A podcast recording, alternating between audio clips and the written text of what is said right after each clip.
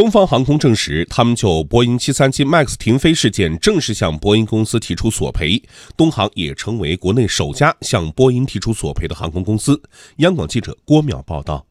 记者从东航方面了解到，鉴于三月十一号以来十四架波音七三七 MAX 停飞及已订购的该机型飞机延迟交付对东航造成的经济损失，东航已正式向波音公司提出索赔。东航也成为了国内首家向波音正式提出索赔的航空公司。东航方面表示，此次737 MAX 停飞给东航造成了较大损失，并且相关损失还在持续扩大当中。东航相关负责人表示，目前公司十四架737 MAX 按照飞机维护要求进行封存。在国内率先做出停飞波音737 MAX 的决定后，目前国内有九十六架737 MAX 已停飞两个月以上。五月六号，上海航空已将十一架737 MAX 飞机调机到低温干燥的太原兰州机场停放封存，以避免上海即将到来的梅雨、高温、台风季节可能对飞机长时间停放和安全产生的不利影响。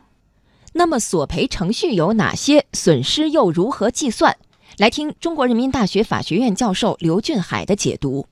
东方航空呢，首先向波音公司主张索赔。那么有两种可能性：如果双方能够握手言和，当然是上策；如果双方谈判搁浅，双方也可以呢，将纠纷呢提交仲裁机构，也可以去法院。如果握手言和的话，那么双方也得就已经购买的飞机的处理，那么究竟是调整原来的价格呀，还是说继续购买，但是增加相关的软件，这个安全保证的这个投入费用呢，由波音公司承担。关于东航停飞十四架次波音七三七 MAX 的损失如何计算呢？可以参照在停飞之前正常有效运营的情情况下取得的营业收入作为中航索赔的标准。